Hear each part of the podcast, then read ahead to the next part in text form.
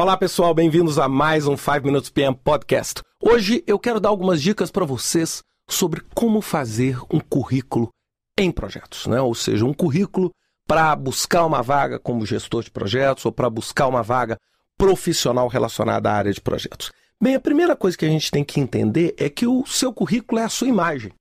É, é a sua imagem, é a sua propaganda, é o seu, desculpem o termo, folheto. É o folheto onde você vende as suas ideias. Né? E ele vai dar características do que, que você espera para aquela função e do que você propõe para a empresa.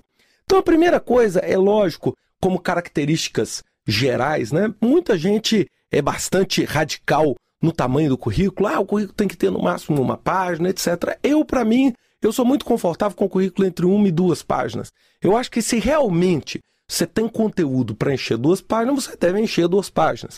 Agora, o que eu discordo é a pessoa que não tem conteúdo para encher duas páginas e quer encher duas páginas. E aí você acaba falando bobagem. Em linhas gerais, o que, que é as primeiras dicas que eu queria dar? Uma ou duas páginas. Segundo, formatação sóbria. Sóbria.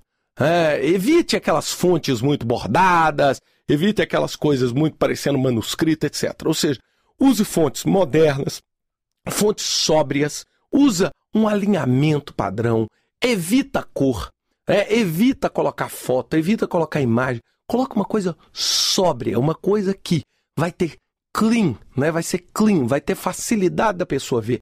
Deixe um pouco de espaço em branco, não sai poluindo né, o seu currículo com um currículo colunar, igual, igual notícia de jornal, onde você entope só porque ele tem que ser uma página. Se for assim, é preferível, faz duas páginas, mas faz duas páginas clean, bem livre, fácil da pessoa que estiver lendo achar informação. Terceira dica geral: português. Pelo amor de Deus, não manda um currículo com erro de português, não. Porque lembre-se, o currículo é o seu folheto.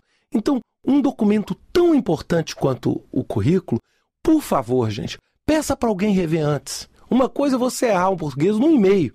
Outra coisa é você errar o português quando você está querendo vender a sua imagem. É quando você está querendo. Então, procure sempre rever o português e não é você, é pedir a outra pessoa para ler, etc. Cuidado, gente, então, com esses excessos no currículo. Por quê? Porque o currículo vai transferir para a pessoa a primeira percepção. Então, se ele olhar um currículo lotado de excessos visuais, ele vai falar: poxa, essa pessoa provavelmente deve estar refletida nesse currículo. Bem, agora vamos para o conteúdo. Primeira coisa: dados pessoais, na minha opinião, são muitas vezes dispensáveis. A sua idade, o seu estado civil, etc. Pra, na minha opinião, né, esse podcast é a minha opinião, eles são dispensáveis, a não ser que você seja uma pessoa completamente fora da sua faixa etária, etc. Ou seja, você tem 12 anos e é um senior PMP. É, bem, aí vale a pena você colocar que você tem 12 anos. Mas dentro da idade normal das pessoas, ou seja, é, desculpa a brincadeira, se você tem mais de 25 e menos de 60, para mim é muito pouco relevante a sua idade. Isso é uma opinião pessoal. Estado civil também. É, o Estado civil também. É, já foi o tempo onde nós, né, nós estamos, nós não estamos recrutando um amigo, nós estamos recrutando alguém para trabalhar com você. Então, Estado civil também, eu, a minha opinião é dispensável. É a oportunidade e possibilidade de viagem. Esse é importante. Você pode viajar? Se é uma pessoa que tem flexibilidade geográfica, isso é importante você mencionar em algum ponto no seu currículo. Vamos lá, formação. A formação você deve sempre informar de trás para frente. O que é de trás para frente? Da mais recente para a mais antiga ou da mais relevante para a menos relevante. Por exemplo, se você foi formado, tem mestrado, doutorado, a primeira a citar é o doutorado, depois o mestrado, depois a sua formação. É, não comece citando assim, estudei na escola infantil, é, balão verde. Não. Ou seja, você vai começar da sua mais relevante para a menos relevante. E as menos relevantes você vai questionar se você deve citar ou não. Ou seja, hoje, por exemplo, eu pessoalmente não cito nada abaixo da minha formação superior, é, da minha faculdade de engenharia. Ou seja, abaixo disso é irrelevante. Se a pessoa quiser perguntar, ela vai perguntar isso posteriormente. Bem, certificação. Você também vai colocar as certificações que você tem. Mas você, por favor, não dá uma aula do que é a certificação. Não, não esquece assim, PMP, PMP, uma certificação do PMI, porque lembre-se, você vai estar gastando metade da página. E muitas pessoas já vão saber o que é isso. Tá? O que eu sugiro é que você coloque a credencial e o ano que você conseguiu essa credencial. Por quê? Porque isso é relevante. O ano é relevante. Por quê? Eu quero saber, nós estamos falando com o PMP que se formou há seis meses ou com o PMP que se formou há dez anos? Isso, não estou dizendo que um é melhor do que o outro, porque a credencial não tem esse objetivo. Mas eu pelo menos sei há quanto tempo cada um está na estrada do ponto de vista de certificação.